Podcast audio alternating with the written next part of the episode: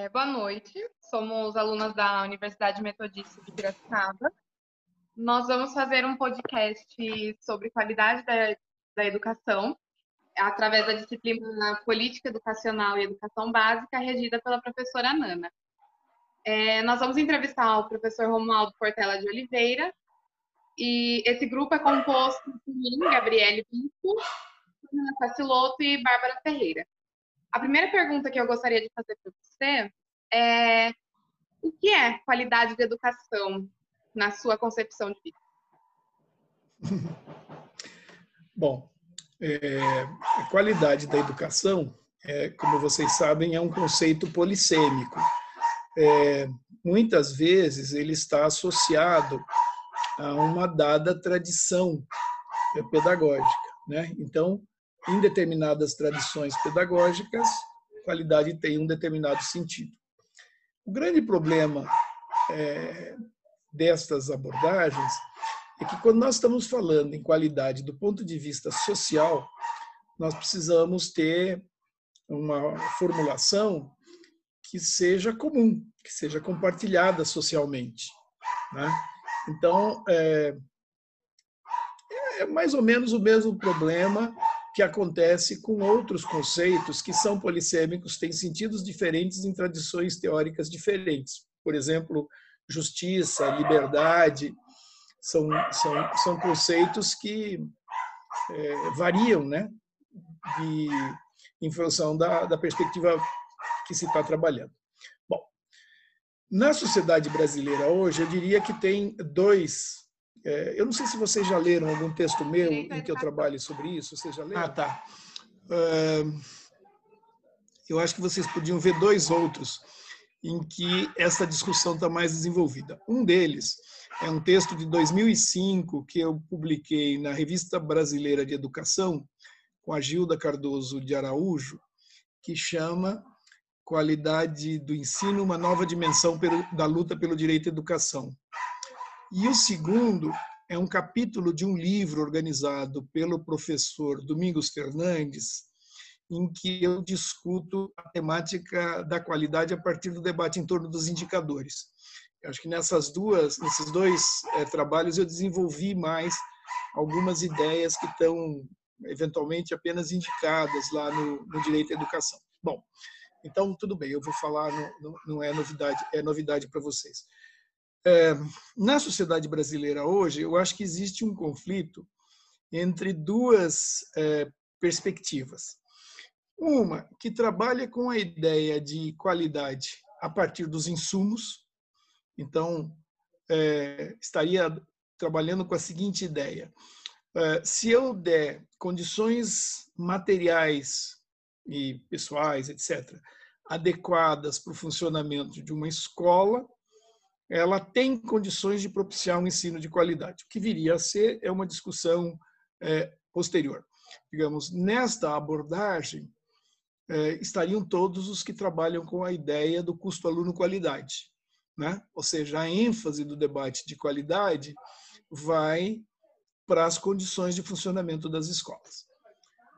Uma segunda, uma segunda perspectiva é, trabalharia com a ideia dos resultados. Né? Ou seja, a qualidade seria mensurada pelos resultados obtidos pela escola. O grande problema, quando a gente discute nessa perspectiva, é que nós temos resultados da educação, resultados desejáveis, que são medidos em prova. Por exemplo, eh, se os alunos aprenderam português, matemática, ciências, se a gente avançar um pouquinho, podia é, dizer de uma maneira mais geral que qualidade seria a capacidade da escola de ensinar determinados é, conhecimentos eh, que possam ser medidos. E aí as provas seriam a forma de fazê-lo. Ainda que isso, de uma maneira geral, já seja uma coisa complicada, porque uma coisa é fazer prova de português e matemática, outra coisa ciência se avança um pouquinho, mas se a gente sai das ciências já é muito complicado. Geografia, história e um monte de e, outros é, componentes curriculares já não é tão simples, mas é possível. É, o problema é que é, a nossa sociedade espera da educação mais do que apenas conhecimento. Né? Se vocês pegarem, por exemplo, uma definição oficial que é a que está presente na Constituição Federal, que diz que é, a educação visa formar para a cidadania e para o trabalho e está associada à ideia de construção de valores de uma sociedade democrática, tolerante, pluralista e etc, etc. Você começa a ter é, objetivos para a escola que não são mensuráveis por resultados, ou pelo menos por resultados de prova. Então, é, os americanos é, têm uma é, uma distinção né, entre resultados de curto prazo e resultados de longo prazo. Né, os anglo-saxões, em geral, não só os americanos. Então, os resultados de curto prazo seriam o conhecimento. E os resultados de longo prazo seriam os efeitos sociais é, da educação, que pode ter uma dimensão econômica, pode ter uma dimensão é, no civismo, na, na participação cidadã, ou seja, um conjunto de, de resultados que é, a gente só percebe se deram certo ou não deram posteriormente. Então, é, voltando, é, é, essa turma que diz que qualidade de educação é amensurável, eles têm que restringir a educação ao ensino de, de língua e matemática, ou língua, matemática e ciências, ou aquilo que é possível de ser mensurado que também é importante. Não resta dúvida que a educação tem esse objetivo. E a educação de qualidade tem que ensinar português, tem que ensinar matemática, tem que ensinar ciência, mas tem um monte de outros objetivos que têm que ser satisfeitos. E, portanto, ele é um, uma concepção reducionista de educação. Né? Ou seja, eu poderia distorcer a educação dizendo o seguinte: se a educação de qualidade é aquela que tem bons resultados em português e matemática, no limite eu poderia só ensinar português e matemática, que é, aliás, o que alguns sistemas de ensino no Brasil é, fazem. Né? Eles fazem um afunilamento curricular, empobrecem os outros conteúdos para ter bons resultados em português e matemática. Ou o que a gente chama, que está presente no debate na literatura, eles educam para fazer prova, ou para fazer estas provas. Bom, portanto, é, a minha percepção é que as duas contêm parte da verdade, mas não toda a verdade. Ou seja, é, é, nas duas você tem elementos importantes de uma educação de qualidade, mas elas não sintetizam a concepção de educação de qualidade. Então, nesses textos que eu indiquei para vocês, eu desenvolvo a ideia de que uma educação de qualidade seria uma que combinaria três dimensões: a dimensão das condições materiais de funcionamento das escolas, porque não é possível ter educação de qualidade sem que as escolas tenham condições adequadas de funcionamento. Tem que ter resultados, e eu já volto a isso daí, e tem que ter processos. É, ou seja, a ideia de que é, uma educação de qualidade significa a oportunidade de ter vivenciado determinadas práticas é, é, é, é importante, né? dado que elas não podem ser medidas. Deixa eu te dar um exemplo disso. Os ingleses, durante uma, um período, eles desenvolveram uma ideia de que, por exemplo, a, ideia, a escola deveria educar o cidadão. O cidadão deveria ser um elemento, um, um, um indivíduo com capacidade de participação cívica. E eles começaram a fazer provas de civismo. Né? Dá para discutir isso, mas digamos assim, é, é, uma coisa é eu dizer que eu sei o que é o certo do ponto de vista de participação social, de solidariedade com o outro, de respeito à diversidade, é, de, da cultura da paz, enfim, né, de objetivos nobres que estão presentes na ideia de educação.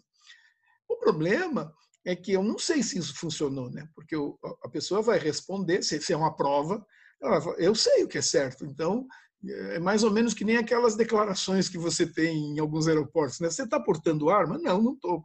Mesmo que tivesse, não diria, né? Ou seja, é, é uma é uma é uma é uma pergunta é, complicada de você entender o sentido da resposta, né? E, portanto, eu só perceberia se funcionou, por exemplo, uma educação antirracista se eu diminuísse o racismo na sociedade, e isso num processo histórico mais longo. Portanto, e aí eu vou indicar um, uma dissertação de mestrado de uma é, orientanda minha, que fez um trabalho muito interessante em que ela discutiu a dimensão dos processos na qualidade, ou a, a, a dimensão dos processos da qualidade. E, e ela faz uma forma, chama Malena Carvalho. Se vocês procurarem no meu Lattes, depois vocês baixam a dissertação dela que está no, no repositório de, de dissertações da USP. É, a ideia é a seguinte: como tem coisas que podem ser medidas e coisas que não podem ser medidas, as coisas que não podem ser medidas, a qualidade seria a oportunidade de exposição a essas é, a essas práticas, a esses debates. Então, por exemplo, se um dos objetivos da educação é a gente ter uma educação não racista, uma educação de qualidade deve propiciar aos alunos oportunidade de refletir sobre o racismo. Ou seja, eu, sei que eu não vou fazer uma prova depois e ver que eu fui bem sucedido, mas a qualidade da educação implica o aluno ter oportunidade de discutir essas questões, de vivenciar isso. Né? A mesma coisa, por exemplo, a educação para a democracia. Quer dizer, ele tem que viver numa escola democrática, ele tem que ter oportunidade de participar da escola. Né? E eu não vou medir isso daí de jeito nenhum, a não ser que ele foi exposto. Quer dizer, qual é o impacto que isso vai ter sobre a formação dele? Ou seja, no que diz respeito à formação de valores, que é um elemento importante da educação, a gente não tem controle, não tem segurança de se foi bem sucedido ou não, mas, digamos, eles têm que fazer parte da ação da escola. Então, depois de dar essa volta toda, eu responderia para vocês o seguinte: uma educação de qualidade é aquela que garanta os insumos necessários para que a escola tenha condições adequadas de funcionamento. Uma escola que exponha o estudante à discussão sobre valores e formas de convivência necessárias para a sociedade do século XXI e que a gente possa avaliar os resultados mensuráveis também como uma das dimensões. E, portanto, integraria um conceito de qualidade com três dimensões: insumos, processos e produtos. Eu sei que foi muito longa, mas é essa a ideia. A ideia não é tão trivial. Certo, Romualdo. Muito obrigada por trazer essa concepção para a gente. E a segunda questão que eu queria trazer é claro que a gente precisa reconhecer né, a importância da educação pública, talvez para tornar a nossa educação menos desigual, né? Mas eu uhum. queria saber se você é a favor da educação privada. Olha, é... acho que é, também vai, vai, vai depender de uma, de uma é, digressão. Veja, a, a ideia da escola pública, conforme ela foi formulada pelos liberais republicanos, do final do século XVIII é, e particularmente no século XIX é a, a ideia que forma para a democracia, é a ideia que seria o palco da convivência das diferentes classes sociais, dos diferentes grupos sociais, num espaço público. Nesta perspectiva, e é uma perspectiva liberal, que se remete, por exemplo, a Jules Ferry, que foi é, ministro da Educação da França no final do 19, não deveria existir escola privada, só deveria existir escola pública. É, o grande, a grande questão é que a construção da escola pública é um fenômeno da modernidade. Né? Digamos, na, na, é, na Idade Média, é, a parte substantiva da educação era é, eclesiástica, né? eram os conventos, eram os mosteiros, e, e, e, mesmo quando você teve a emergência do, do capitalismo né, e, e a, a, hegemonia ideológica do liberalismo, ah, como exceção, a escola é, privada é, passou a ser tolerada, com maior ou menor, é, maiores ou menores regalias. Né? Então, por exemplo, na França, sob Jules Ferry, ela foi muito contida. Né? Eh, em outros contextos, por exemplo, na Holanda, desde o final do século XIX, ela é fortemente subsidiada pelo Estado. Né? Então, é, é, o que eu acho é que isto foi uma construção histórica e que, na verdade, nega esta ideia da escola pública como o espaço de convivência de todos. Né? Então, neste momento, eu acho que essa não é uma discussão é, é, uma discussão pertinente. O que nós devemos ter é a escola privada como um direito de escolha, e é esta a formulação que nós temos, das famílias. E, portanto, é razoável que as famílias que possam fazer essa escolha arquem com ela. Por quê? Porque a oferta de educação tem que ser pública.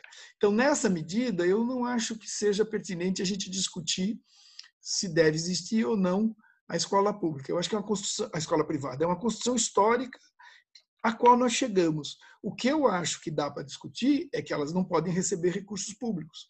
Por quê? Porque a oferta do, do Estado tem que ser na escola para todos, na escola para todos no sentido de é, uma escola que permita a construção da convivência de todos os grupos sociais.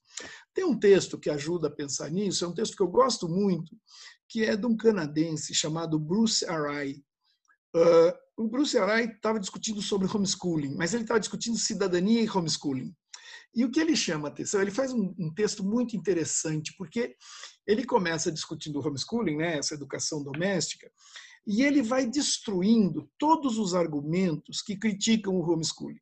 Então ele diz assim: ó, os alunos não aprendem menos, os alunos têm uma socialização, é, é, os alunos é, enfim, esses seriam os dois argumentos mais fortes né, contra o homeschooling, que, que os alunos não têm uma socialização e, e, que eles não aprenderiam como os que ficam na escola.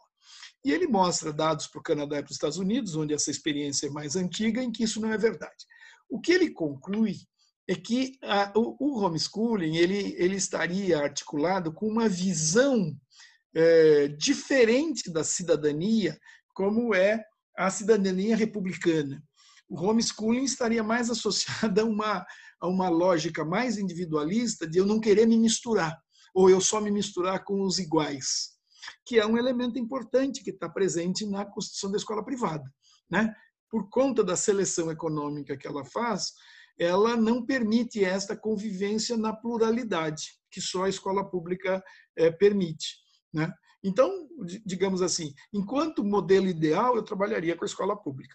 Agora, eu acho que é um fato que nós temos escola privada e, portanto, o debate que nós devemos fazer é do subsídio ou não para a escola, a escola privada. Não faz o menor sentido eu subsidiar uma, uma um tipo de escola que não está articulado com a ideia do projeto Boa republicano. Noite. Boa noite. É, continuando esse assunto né, da, da educação privada, na sua percepção, se o governo implantasse os métodos utilizados na educação privada na escola pública, a qualidade da educação aumentaria? Não. Aliás, é, é, esse é um debate interessante, porque é uma falácia dizer que a escola privada tem melhores resultados que a escola pública.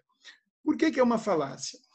Bom, primeiro porque nós, quando nós estamos falando nessa qualidade, nós estamos falando em resultados em provas padronizadas, certo? Que é a única medida que nós temos disponível. O problema é que, quando a gente entra nesse debate, a gente sabe que 70%, 80%, 70% é um número canônico, 70% da variância das notas é explicada pelo nível socioeconômico dos estudantes. O que, que quer dizer isso? Que na hora que eu pegar estudantes com a mesma situação social, Aí eu tenho uma comparação válida. Se eu comparar, se eu comparar os estudantes de escola pública com os estudantes de escola privada, na verdade eu estou discutindo o talão de cheques da família, né? Que é o grande problema do vestibular. O vestibular enviesa por nível socioeconômico, não porque os alunos sejam melhores, mas porque eles são mais ricos, tiveram mais oportunidade historicamente. Quer dizer, esse é o debate da desigualdade. Então, é, eu e Teresa traduzimos há uns anos atrás, eu acho que foi em 2015 que saiu, é um, um artigo do Stephen Cleese, e do Brent Edwards Jr., que foi publicado na Revista Brasileira de Educação, sobre a privatização da educação, em que eles fazem uma extensíssima revisão da literatura americana, canadense e inglesa sobre a privatização. E eles, eles tiram uma conclusão e que essa conclusão é sustentada pela literatura internacional, que não existe nenhuma evidência que a escola privada tenha melhores resultados que a escola pública quando a gente faz o tratamento estatístico adequado dos, dos resultados. Né? Então, o que, que acontece? Né? A escola privada tem melhores resultados, primeiro porque ela faz uma seleção por nível socioeconômico, só quem pode pagar a partir de um valor mínimo é admitido. E a escola privada, principalmente essas escolas privadas que estão articuladas com os bons resultados, ela simplesmente espelha os bons alunos. Se você pegar, por exemplo, o objetivo, né, que o objetivo faz inclusive uma comete inclusive uma uma fraude no Enem, né? O objetivo lá da Paulista tem mil alunos, mas eles têm dentro da Paulista uma outra escola que tem 150, que são os 150 melhores. E, portanto, tem dois objetivos. Se você olhar nas notas do Enem, tem dois objetivos na Avenida Paulista. Né? Claro, seleciona os 900 melhores, os 150 melhores dos 900, e, portanto, você já tem ali uma média melhor. E, e, por exemplo, esses, essas escolas que, que trabalham com a ideia de que nós aprovamos bastante ou nós queremos ir bem no Enem, simplesmente expulsam os alunos com os piores resultados. A escola pública não tem essa, essa opção. Né? Aliás, quando a escola pública faz seleção, que é o que acontece nos, nos colégios técnicos, os resultados delas são equivalentes ou melhores que os da escola privada, inclusive atendendo alunos de nível socioeconômico mais baixo. Portanto, é, tem que ter muito cuidado quando a gente interpreta resultado em prova de longa escala, de larga escala, para não estar analisando conta bancária da família. Né? E, e aí nós temos na literatura um debate que é o efeito escola que é o que, que a escola agrega para os alunos. Né? O Chico Soares, que é um pesquisador conhecido aqui no Brasil, há uns anos atrás ele, ele a, a, a, publicou um artigo em que ele acabou criando uma confusão muito grande é, com os donos de escola privada de Belo Horizonte, que ele analisou o resultado das escolas privadas no ingresso do vestibular da UFMG. O que, que ele fez? Ele pegou os resultados do vestibular da, da UFMG e ajustou por nível socioeconômico. Então, você teria um gráfico, por exemplo, na ordenada, né, no eixo Y, a nota, e no eixo X, o nível socioeconômico médio das escolas. Né? E, portanto, você vai ter uma reta inclinada, ou seja, conforme aumenta a nota, aumenta o nível socioeconômico, estatisticamente aumenta a nota. Bom, essa reta é o resultado ajustado. Então, você tem ali muitos pontos. Você vai ter em qualquer ponto, né, em qualquer ponto do eixo X, umas escolas abaixo da, da reta, outras escolas acima da reta. Bom, qual é a interpretação? As escolas que estão na reta têm exatamente o resultado esperado para o nível socioeconômico dos seus alunos. A escola que está acima da reta, ela tem um resultado acima do esperado para o nível socioeconômico dos seus alunos. Ou seja, aquela escola, para aqueles alunos, está fazendo diferença. E as escolas que estão abaixo, elas têm um resultado aquém do que os seus alunos permitiriam. Muito bem. E, portanto, você pode ter a seguinte, a seguinte, é, o seguinte paradoxo. Você tem uma escola que tem um resultado médio muito alto, mas que está abaixo do que é esperado para os alunos daquele nível socioeconômico. Ou seja, são escolas que estão prejudicando seus alunos. Né? E aí ele mostrou que algumas escolas uh, da elite belo-horizontina que tinham resultados muito bons tinham resultados abaixo do que era esperado para os alunos que ela tinha. Então, é, é, é, muito interessante, porque quando é, esses resultados nas provas em larga escala recebem um tratamento técnico mais adequado, não há evidência de que a escola privada seja melhor que a escola pública. E, e, portanto, eu voltaria à tua pergunta. Provavelmente, se eu aplicasse os métodos da escola pública, privada na escola pública, eu teria piores resultados, porque eu aumentaria a exclusão dos que não têm bons resultados ou não têm os resultados esperados. Olá, boa noite. Eu gostaria noite. de agradecer, porque eu estou simplesmente adorando é, na sua concepção de vista, o Plano Nacional de Educação está sendo aplicado de forma correta? Não. Porque, veja, primeiro vale uma digressãozinha, porque é interessante. É, é, a gente aprendeu com os planos, né? O primeiro plano nacional de educação que nós tivemos foi de 1963. O plano de 63, ele só tinha metas. Ele dizia assim: em 1970, sei lá, me lembro o número, queremos que 50% dos estudantes estejam no ensino médio, da corte etária estejam no ensino médio. Bom, qual foi o problema? Eles nunca, nunca nunca foram atingidos. Né? O, o, plano de 63, aí teve o golpe de 64, em 65 ele teve um reajuste, eles mexeram um pouquinho nas metas, mas quando chegou em 70 não tinha sido cumprido. Durante a ditadura, você teve os planos setoriais de educação e cultura, os planos nacionais de educação, os planos nacionais de desenvolvimento, que falavam em algumas coisas de meta para a educação, mas não diziam como é que nós íamos chegar lá. Então, quando terminou a ditadura, o primeiro plano nacional de educação que a gente elaborou foi o de 2001. Então, no de 2001, é, quando o debate ocorreu, é, se teve a preocupação de fazer o seguinte: olha, se eu quero ter, sei lá, vamos pegar uma meta desse aqui, eu quero ter 50% dos estudantes em escolas em período integral, eu tenho que prever quanto é que isso vai custar e dizer de onde vem o dinheiro. Bom, no plano de 2001, é, quando ele foi à sanção presidencial, o Fernando Henrique Cardoso vetou todos os dispositivos que mexiam com dinheiro. Então, na prática, o plano de 2001 foi parecido com os anteriores, só tinha meta, não tinha como é que a gente ia atingir. Quando a gente chegou nesse daqui, de 2014, eu acho que a gente deu um salto a mais, que foi o seguinte: além de ter a previsão dos recursos, você tinha que ter é, a atribuição a alguns organismos a responsabilidade de fiscalizar a execução do plano e, e a execução com controles intermediários. Porque não adianta eu falar assim, eu tenho um plano de 10 anos, chega ao final dos 10 anos, eu cumpri, não cumprimos. Bom, se eu fizesse algum controle intermediário, por exemplo, com 5 anos, eu falo, ó, esta meta aqui está muito longe, tem que investir mais aqui para que a gente venha recuperar terreno, etc. Muito bem. E naquele, naquele momento, nós tivemos a previsão de gastar 10% do PIB em educação.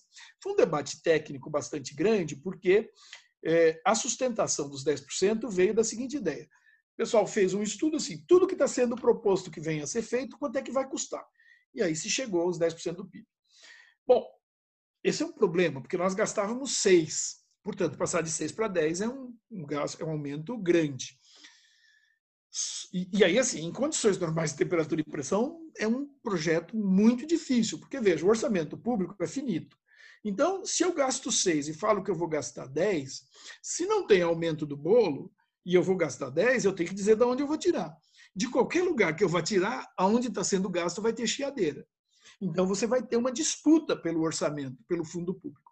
E isso torna esses processos de aumento do gasto em educação muito complexos do ponto de vista político. Só foi possível naquele momento porque existia a perspectiva de que o pré-sal, né, a exploração de petróleo no pré-sal, ia propiciar um ganho adicional de dinheiro, de recursos, que permitiria a gente pegar esse dinheiro novo e jogar fundamentalmente para a educação. Depois teve uma emenda que pegava educação e saúde. Mas, digamos, é um dinheiro mais fácil, tem menos disputa.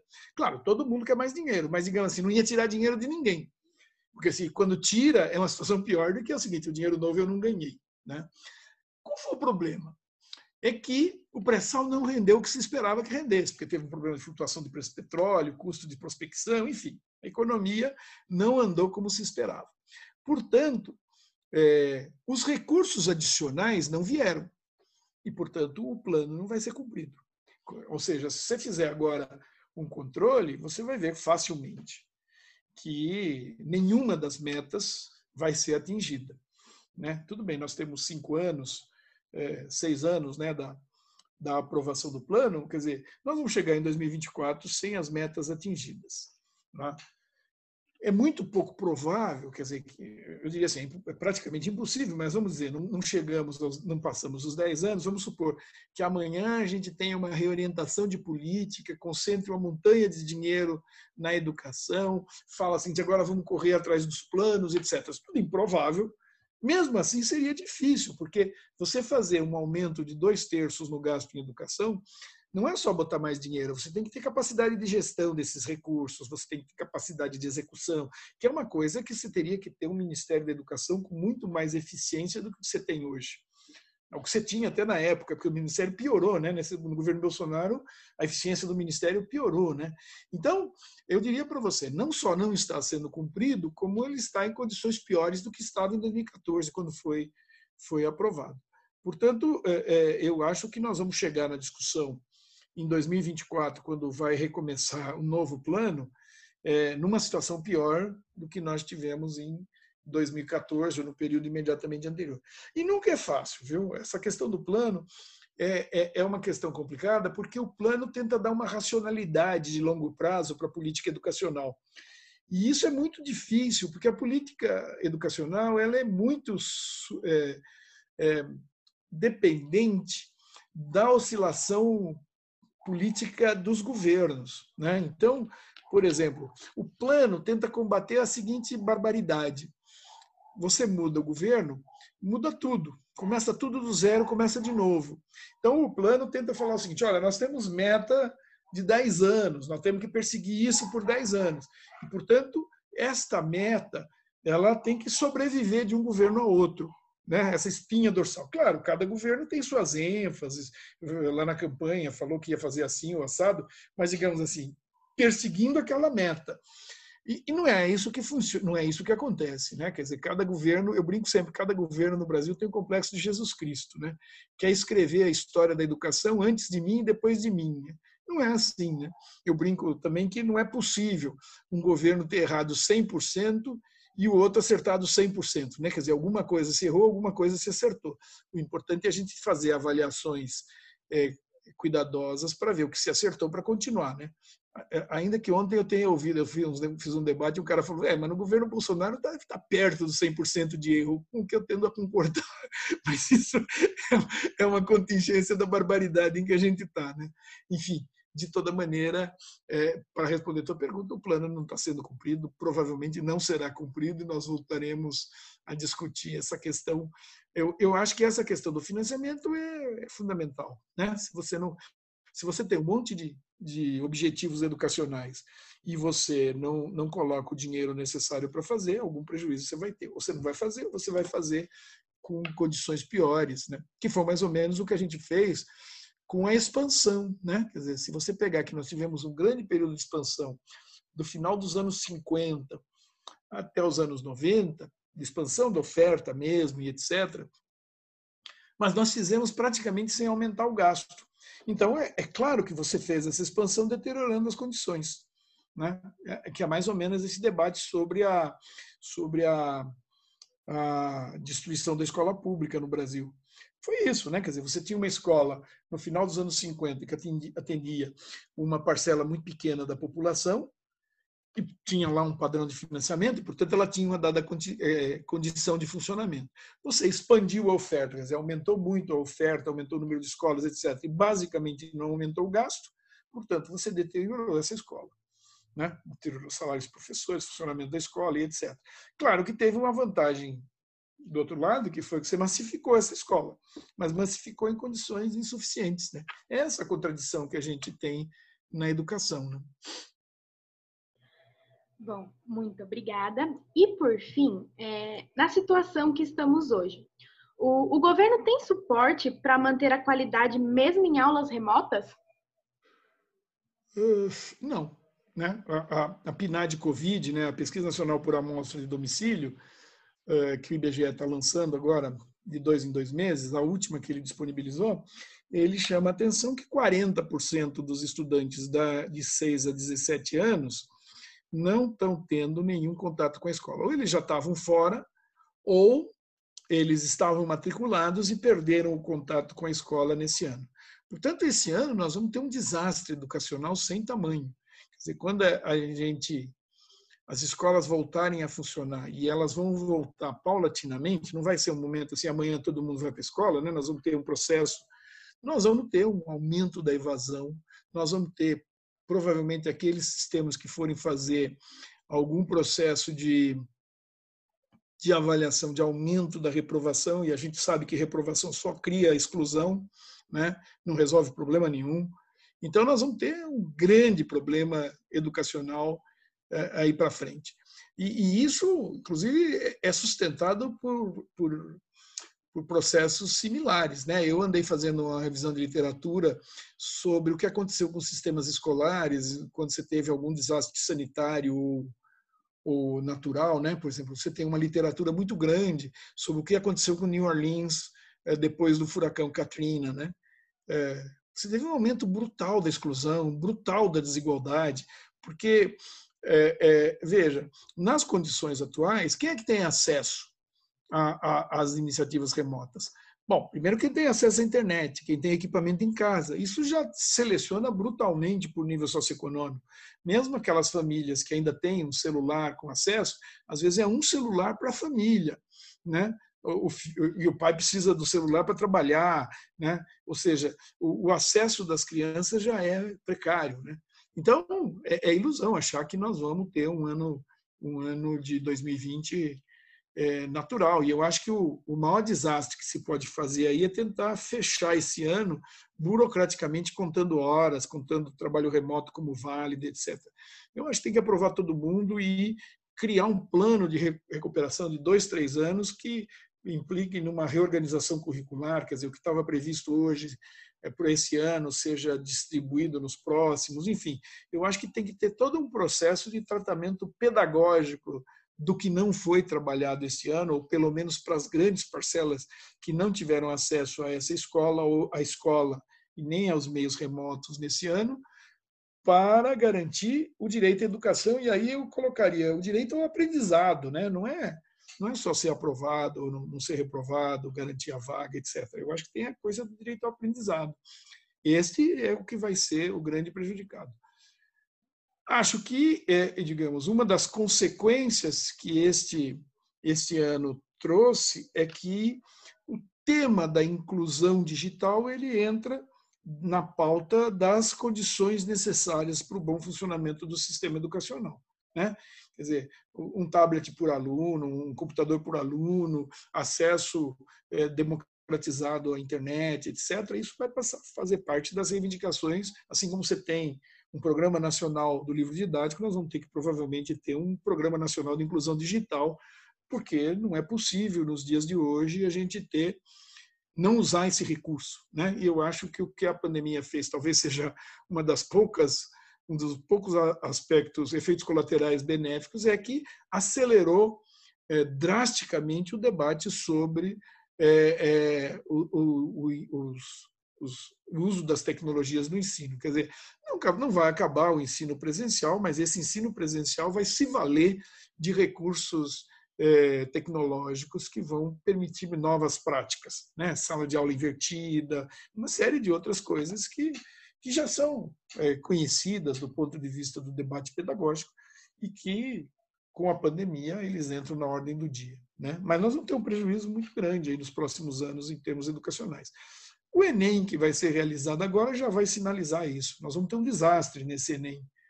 É, a hora que você fizer o equating das, das notas, você vai perceber isso. Né? Os resultados vão ser muito piores e a desigualdade vai aumentar. Né? A diferença entre pobre, mais pobres e, e, menos pobres vai aumentar muito. Né?